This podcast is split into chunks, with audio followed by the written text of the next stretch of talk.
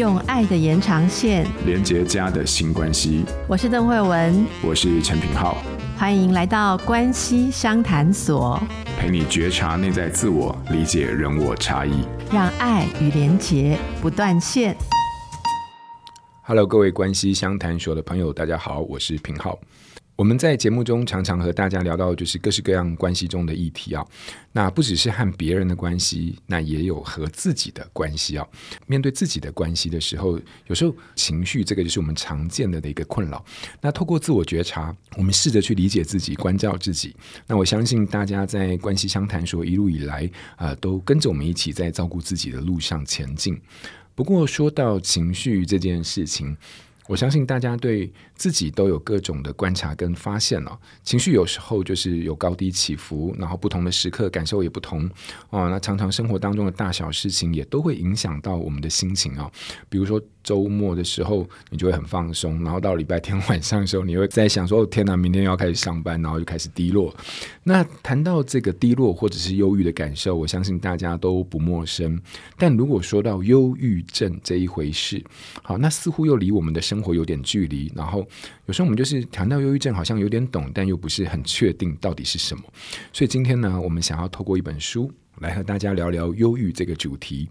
那这是一本很温暖，然后呢，有资讯量很大的一本书哦。翻开书中的每一页，你都会有一种忍不住，然后一直想要看下去的冲动，因为它有非常细腻的笔触，然后搭配很可爱的画风的漫画，带我们来了解忧郁的本质以及忧郁的影响。好，那这本书就叫做《与你相遇的日子》。那郁是忧郁的郁啊，它有一个相关的一个意涵。那今天呢，我们很开心啊，能够邀请到本书的作者 Winnie 来跟我们分享。Hello，Winnie。Hello，大家好。Hi，Winnie。第一次听到 Winnie 的听友呢，我稍微简单的介绍一下 Winnie 啊。Winnie 她本身是心理学的专业背景啊，那也有经营自己的粉丝跟 IG。那这个 IG 是不是就叫做点点心理学？没错。哦，太好了，所以大家搜寻点点心理学就可以看到很多关于心理学有关的一些议题，在他的这个 IG 里面都有分享。那 Winnie 用啊、很温暖的这个画风呢，来跟大家介绍这个心理学的一些知识。我觉得我的介绍一定还是没有不。Winnie 对于自己的理解来得多，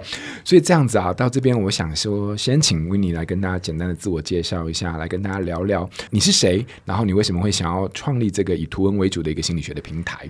好啊，没有问题，谢谢介绍啊，我叫做 Winnie，、嗯、那我是刚刚有提到。啊、呃，有个 IG 叫做点点心理学的版主。那我我之前大学是念心理系，然后研究所是念心理智商与精神健康。然后就觉得说，哎，其实很多心理健康的概念不需要透过这种很艰深的课本，或是透过研究才需要学习到，因为就其实日常生活都应用到，就是心理健康相关的概念。我们要怎么样子去认识自己啊？怎么样子跟别人相处？这些都是非常关键的事。但是就如果就只能透过正式的学习管道，透过课本的话，这样子其实很少人能够接触得到。所以我就想说，哎，那如果透过就是比较亲人的方式这样子去介绍，或许可能会比较多人能够就是接触到这样子的资讯，然后可以就是加以应用在生活当中。因为心理健康这件事情，其实这几年的确在社会当中慢慢的普及哦。可是因为心理学里面有些东西，你知道，有时候它真的蛮抽象的，然后它又不是那么好掌握。比如说什么动力，比如说很多类似像这样的概念。但如果说呃能够有一些非常鲜明而且是非常具体具象的东西，来将它的这些概念做一个很浅显易懂的介绍的时候，其实，在推广上面其实更能够走入到我们的生活当中，增加对自己跟对心理学的理解啊。那 Winnie 他其实就自自己一直在呃持续的在进行这样的一件事情，尤其是你看到他的那个与你相遇的日子，你就会发现哇天哪！你不但是作者，你还是绘者，超可爱的。就是这些，就他的作品其实很生动，而且很新鲜的去传递出了概念之间的一些概念。简单来说，就是你看他的话，你就会发现哦，他的概念，他的介绍其实非常好懂。那不过在你刚刚有提到就是心理学的这专业自己本身以外，那其实你在呃与你相遇的日子里面的作者介绍。部分其实你也有提到你自己长期以来都是一个呃忧郁症的患者，是，所以我想对于温妮来说，就是对于忧郁症这件事情，你的理解其实不只是理论上面的，其实你也有一些真实体验的一个共同的结合啊。所以在今天呢，我也想说，请问你跟我们分享看看，就是忧郁症这件事情，呃，对你来说，它是一个怎么样的一个概念？就是你是怎么觉察到自己的状态，然后如何度过忧郁的过程，然后在这些经验当中，有没有什么你想要分享给听友？目前的听友当中，可能也面临同样困扰的一个想法。好，没问题。就是针对忧郁症的话，其实我在很早的时候就已经意识到哪里不太对劲了。就是这怎么样子都就是情绪都是一直持续低落，然后不管做什么，原本让自己很开心的事情，都突然都觉得对这些没有兴趣，或是做这些事情都没有任何感觉了。除了这个之外，还有一些其他就是精神相关的问题。但是忧郁症的症状就是。困扰我许久，但是我觉得又同时因为自己是心理系背景，就觉得说，哎，我这个应该要想办法自己解决。我念这个的，我怎么可能就是不知道这是什么，或是不知道怎么调试？但其实这个。观念限制了我，我觉得，啊、不管是什么人，啊、像医生也会生病的话，也会去看医生啊。心理师如果有想误谈的话，也会去找心理师啊。但是我自己当时没有这样子的观念，所以就是拖了很久很久，直到自己就是恶化到一个就是生活崩塌的程度的时候，才终于去寻求专业帮助。我觉得一开始去察觉到自己。呃忧郁状态是一件很困难的事情，因为会觉得说，诶，我低落，然后一直持续低落，一定是我不够努力，我才会这样子，所以我就。啊、好，那我去做一些我喜欢做的事情。我喜欢画画，我喜欢写作，我喜欢跟朋友出去玩。一定是我做的不够，我才会一直持续低落。这样子的一个想法，一直就是侵袭我。这样，我觉得它是一个一点一滴就是渗进生活中的一个过程。如果是给听友就是一个建议的话，就是我会觉得，如果你已经察觉到自己长期低落，然后啊、做什么都没有好转的话，不要觉得说寻求帮助是一件很懦弱的事情。其实这是。是一件非常勇敢的事情，为自己的心理健康负责是一件啊、很棒很棒的事。然后，因为就是拖到，如果像我，我我都对啊，我就希望大家不要走我的冤枉路，这样子就是拖了很久，然后才去看医生，然后结果就是自己除了忧郁症，也多了一些很其他很多问题啊，然后就花更多时间去治疗跟解决，所以就是趁早的时候就就赶快去寻求专业帮助，我觉得这是很重要的事情。是。你刚刚有提到，就是说当你意识到自己有一些低落的时候，甚至是。失去了一些原本有的一些兴趣，或者说没有动力这件事情，其实蛮早之前可能就已经有 sense 到这些部分。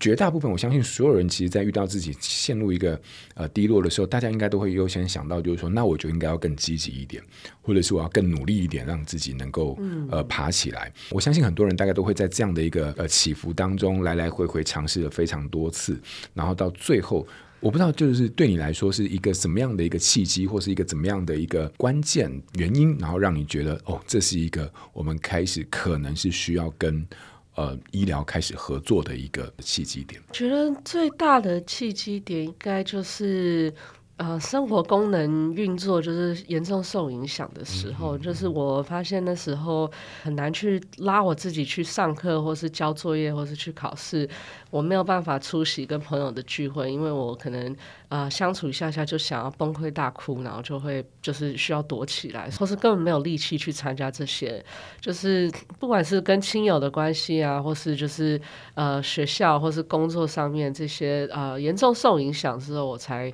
觉得。我生活真的撑不住了，我需要寻求专业帮助。感觉上就是说，我们在这个忧郁的过程当中，其实一开始的时候是很多是一些情绪上面的一些发现，就是说可能我们在比较低落了，然后。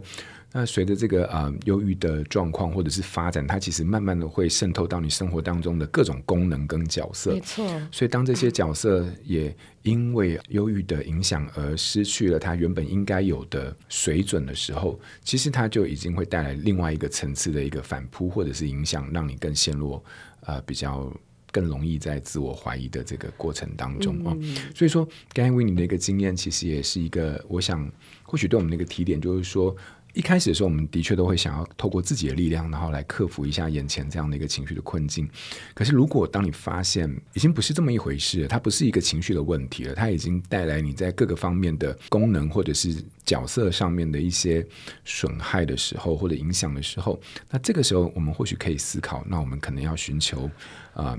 其他的一些协助啊。所以，这个是温妮的一个心路历程的部分。如果回过头来，就是说我们在忧郁的这个状态底下，如果我们发现，好吧，我们现在真的可能是在忧郁了。然后这个忧郁也持续好一段时间了，或许也寻求了一些资源了，因为寻求了一些帮助。可是你知道，就是说，当我们结束了那个门诊嘛，终究还是要面对自己一个人的时刻。是忧郁当它袭来的时候，那你就你知道，就是淹没在那样的一个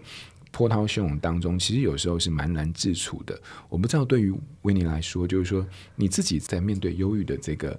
呃，影响或者是低潮的时候，你你是怎么样子在这个过程当中去应对它，或者是去适应它？对，我觉得其实用海浪这个比喻，我觉得还蛮贴切的，因为就是有时候这个忧郁的浪很大，有时候就是比较小一点，然后可是不管怎么样子，这个海浪就是会一直持续的来，然后呃，如果我们就是陷在这个海里，那就是需要持续的去承受。那我觉得跟忧郁共处的话，呃，不是说一就是去。让这个忧郁不见，因为我觉得就是没有办法让这个忧郁不见，它就是它就是会存在，但是是有一些嗯小小的技巧，可能可以让这个过程变得比较稍微稍微舒服一点。它还是是非常难受的，但是可能可以让自己好一点点，这样子去度过。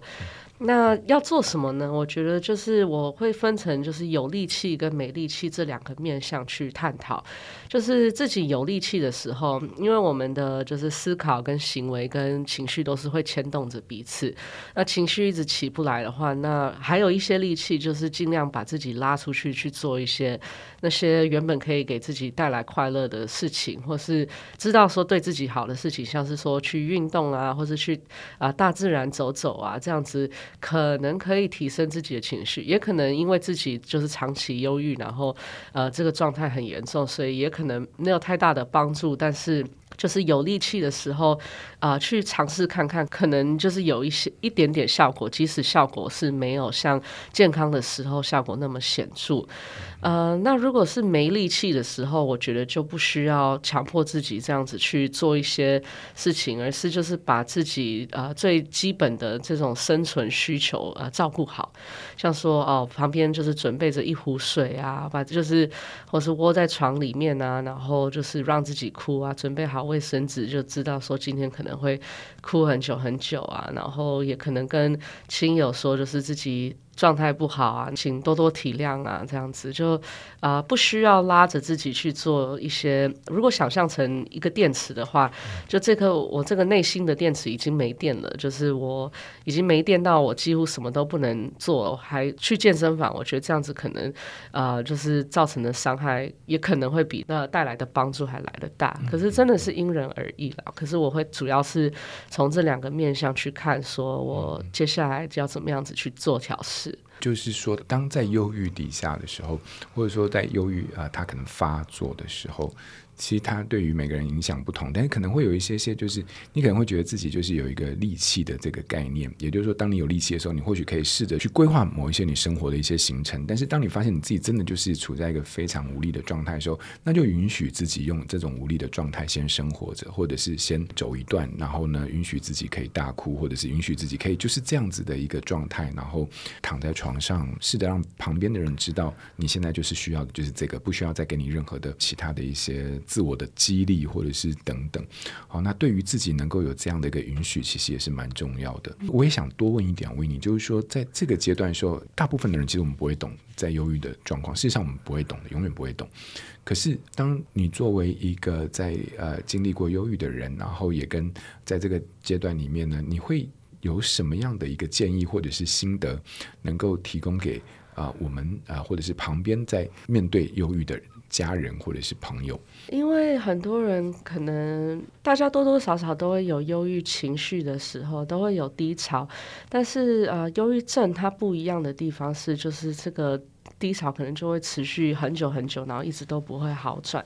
所以我觉得，其实大部分人不是呃不能够同理这个低潮，而是没有办法同理这个低潮持续的时间。嗯、就是我常常有讲到一个比喻，这不是我自己的比喻，但是我很喜欢，就是所以就是有一直分享这样子，就是像我现在手伸直拿一杯水，这感觉是没有什么重量可言这样子，呃，可是就是我拿一分钟拿两分钟可能都没有什么感觉，就是一件轻松的事情。但是当我拿十分钟、二十分钟、一小时拿一整天的时候，手会非常非常的酸。但是从外面看来就觉得，哎，你就是拿着一杯水而已啊，这有什么好了不起？我也拿过一杯水，所以我觉得很多人会不自觉的，就是说把可能忧郁症患者的低潮跟自己经历的低潮去做比较，但是其实这个持续的时间长度就已经差非常多了。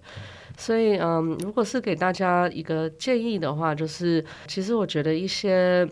不管怎么样子，都是比较有帮助的一些方面，像是保持同理心、耐心，然后积极的去聆听。我觉得这些都可能会对于就是需要帮助的人，就是有一些帮忙这样子。嗯嗯嗯。你刚才提出几个点，我觉得是一个非常重要的一个提醒啊。也就是说，其实我们都会觉得我们理解忧郁这件事情，但事实上，真正的关键不是忧郁这件事情的低落，而是他在这个长期的低落过程当中。其实当事人正在面临的这些东西，是我们非常难去体会的。但我们往往就看到某一个时间的切点，嗯，他还在忧郁，他还在忧郁，他还忧郁，那他是不是该做些什么了？或者说，他是不是应该要再振作起来等等？我们忽略了忧郁，它其实就是一个长期的一个病程，所以他要到能够有缓解，或者是要能够到慢慢的有一些复原或者是恢复，其实那个时间是一个非常非常重要的一个。面向他就是没有办法在短时间，然后透过你做一个什么特定的事情，然后就可以得到一个情绪的马上的一个复原，这是不可能的。我觉得你也提出一个很重要部分，就是说基于这样的认识，所以很多时候我们在身为家属或亲友在面对忧郁的人当事人的时候呢，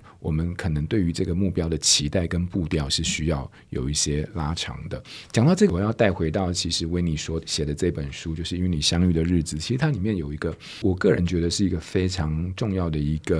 帮忙这本书里面，其实大概可以约略可以分成三个部分啦。第一个就是说，大概什么是忧郁？好，那这个东西其实理解是非常非常重要的，因为很多人你以为的忧郁，跟事实上真正的忧郁症里面会有非常大非常大的一个落差。所以说，在这本书里面，你可以非常的清楚而且清晰的理解到，你所理解到的忧郁跟真实的。忧郁症的忧郁是不一样的。然后呢，我觉得里面还非常贴心的给了两个部分，一个就是说，如果你是忧郁症的患者的话，你可以怎么样子的自处或者是自我照顾。然后我觉得对于更多人，第三部分更重要的就是说，那如果是家里有或身边有忧郁症的人的话，那我们是该如何能够透过理解，然后找到某一个我们跟忧郁的。呃，当事人能够合作或者是能够相处的一些方法。好，这个在与你相遇的日子里面，维尼透过啊、他的呃文字的说明，然后还有非常立体而且鲜明的这个漫画的呈现，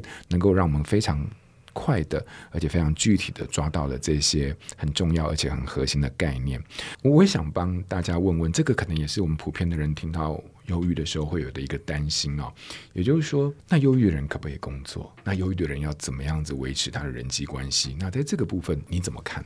嗯，我觉得这个可能非常的因人而异。然后，可是我觉得就是当忧郁症，尤其是就是变得比较严重的时候，真的会有所牺牲。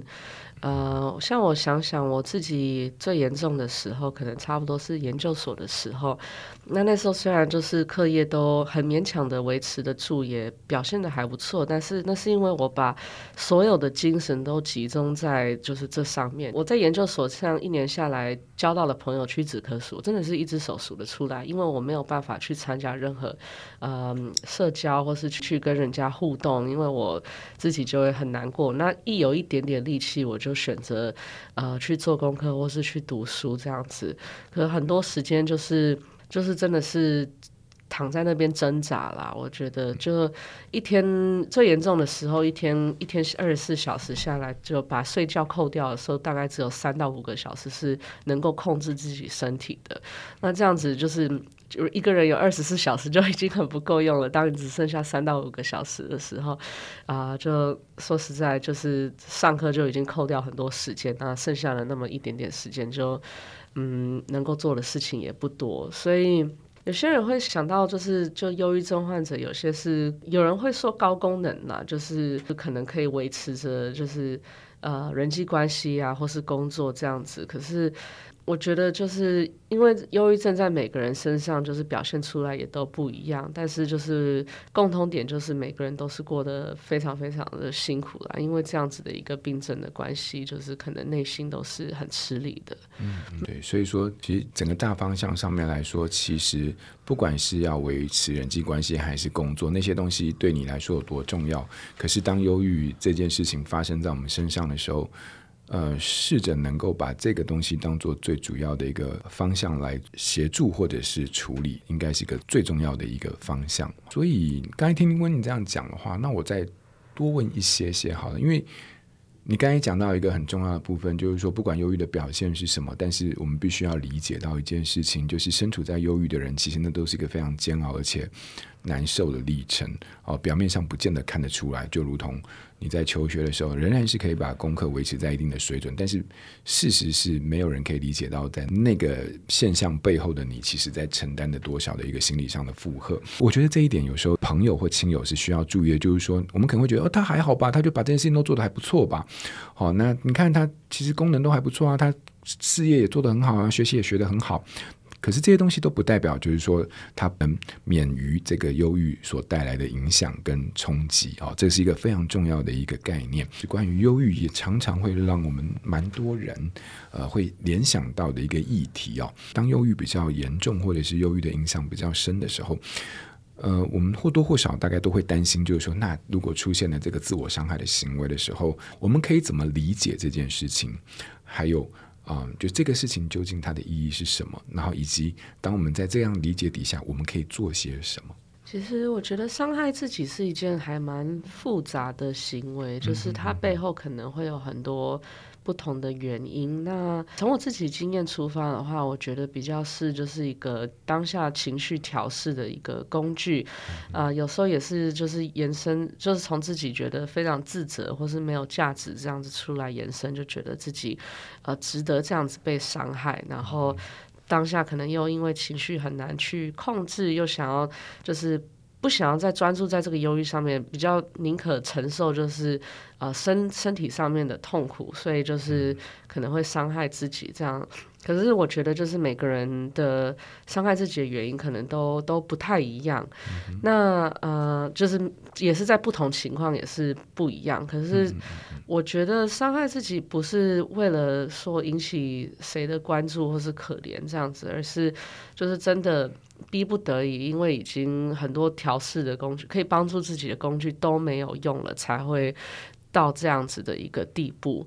那回到就是说，如果发现就是周遭的人就是有呃伤害自己的倾向，然后要怎么样子去理解跟帮助他们的话，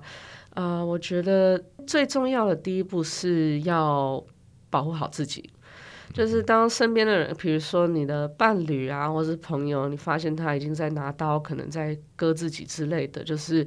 比起说冲过去把刀子抢走，这样子也可能会就是伤害到自己之外，以这样子的例子来讲，可能保持安全的距离会是很重要的事情。但是就是怎么样子去呃理解，我觉得可能就是对方比较冷静的时候，就是。可以试着去多多跟他沟通，就是让他知道说你是很关心他的，然后就是希望可以帮助他，想要理解说我这行为背后有什么原因，然后不去批评他们这样子，而是多多聆听，多多聆听他们内心的痛苦，然后就是为什么会呃衍生到这样子的行为，然后可能可以一起讨论说，那如果下次有这样子的倾向的话。如果是十二点之前的话，可以打电话给我，可以陪你聊聊这样子，呃，就是去想办法，就是说有有什么其他的行为可以取代呃伤害自己这样子的行为，然后可是也是要评估说自这是在自己的能力范围内，因为如果就是已经超出自己的能力范围，像比如说可能天天凌晨三点钟都打电话过来的话，那这样子自己的身体也会承受不住。所以，呃，知道对方有伤害自己的行为的时候，另外一个很大的一点是，也要多多注意自己的状态，因为很容易就是因此感到很惊慌失措这样子。可是，如果自己很紧张，然后很焦虑的话，然后表现出来，我觉得这可能对对方的帮助不大。所以就是当下怎么样子去调试自己，让自己更快冷静下来，这样子可以比较能够帮助到就是在伤害自己的人。非常深入的一个分享啊，也就是说，我们直觉当然会希望这件事情不要发生，可是有时候就是说，其实这行为本身并不是毫无理由的冲动的结果，很多时候它可能跟那种非常大量的情绪，然后难以承载，然后难以负荷的情绪，它需要一个发泄的一个方式，然后让它释放的方式。那有时候可能光这个行为本身，它所带来的意涵或者是意义，就是非常非常的不一样。它不只是一个呃你所担心的行为的一个表象而已。好，所以如果可以的话，当然理解这些东西是很重要的。那另外一个部分就是说，我刚才听到你说的，就是说很多时候我们当然自己会焦虑，可是可能对于当事人来说，当他有一个自伤的一个行为的时候，能够知道有人是关心他，而且愿意陪伴他这件事情，在有界限的情况底下，其实是有帮助的。好，这让我想到你其实，在书里面有一个四个漫画嘛，就是说他很难过，也有一个朋友在陪他。漫画里面就前面两个都是就是没有说话的在陪他，好，然后第三个的时候就问他，就说你现在有好一点吗？然后呢，当事人就说没有。我想这时候通常我都哦很挫折，我都已经陪你了。而可是他第四句话其实就是非常的贴切，他说：“但是因为你有你啊，愿意在我旁边，我觉得这件事情本身就是一个非常有意义的一个部分。好，它是一个支撑了哈，情绪不见得会因为这样子就是好很多，但是有一个支撑的力量的时候，其实就得到了某一种啊抚慰。好，我觉得。”它有一点可以拿来在面对忧郁里面的任何的一个面向或者是行为的时候，我们或许身为一个当事人身边的人，一个很重要的一个理解。好，所以不管是自我伤害也好，或者是忧郁当中过程当中的整个过程病程的发展的你看到的部分也好，这个愿意的陪伴的这个部分，其实有时候光愿意这件事情本身，或许就可以有一些意义在。那当然，就如同 Winnie 啊、想要提醒大家的就是，如果你是身边的人，把自己的状态照顾好，这个也是非常重要的哈。我想，对于忧郁症的这个议题来说，其实有非常多、非常多不同面向的讨论，非常多不同的姿势，或者是不同的讯息是需要理解的。所以，如果啊，你有这样的困扰，或者是说，你身边刚好也有人在经历这样的一个挑战的时候呢，而你很想要有一个能够帮助自己理解，同时也帮助对方能够自处的一个素材或一个资源的话，那 Winnie 的这一本书就是《与你相遇的日子》，我相信在里面呢，他所提供的信息还有他呈现的方式，会是一个你非常适合你的选择。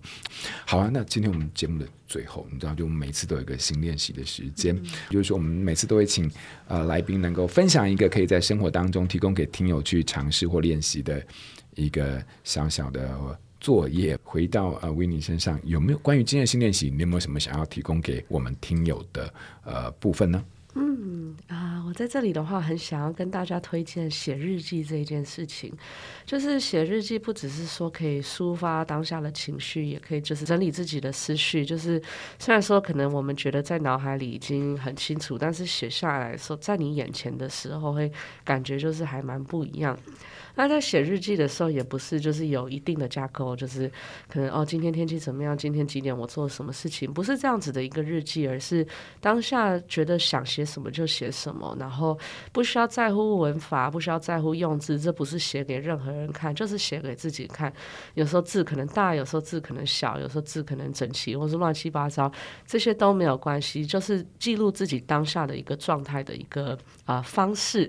那就是这样子记录下来之后，可以评估看看，就是写完之后跟之前的感觉的差别。然后可能过几天呢，就是自己呃状态比较稳定的时候，回去看看说当时的自己，这样更能够意识到说，哎，原来我在这过程当中有呃什么样子的变化，或是成长，或是从这个当时的记录里面学到了什么。大家可以尝试看看。哦，我非常推荐写日记这件事情，因为它其实是一个。呃，不仅是在对于呃情绪的一个疏解这件事情上面有帮助，它其实也可以让你看到自己在一段时间里面的许多思考或者是状态的一些整理跟回顾。好，它在时间的轴向里面可以让你看到自己的一些呃不一样的状态。那可能你在当下并没有意识到这些，可是事后回顾的时候，你又会看到自己很不一样的一些面相。好，所以非常感谢 Winnie 今天在我们节目当中为我们带来的关于呃以自己的一个角度跟经验出发，然后结合理论为大家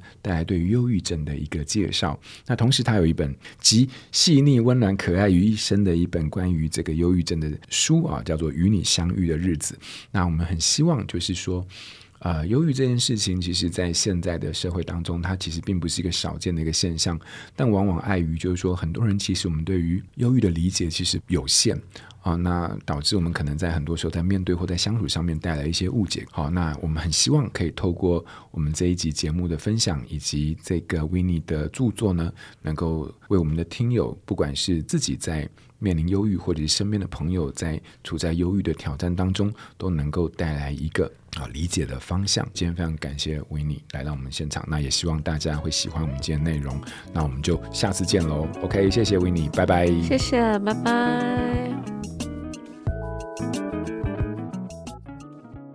亲子天下 Podcast，周一到周六谈教育、聊生活，开启美好新关系。欢迎订阅收听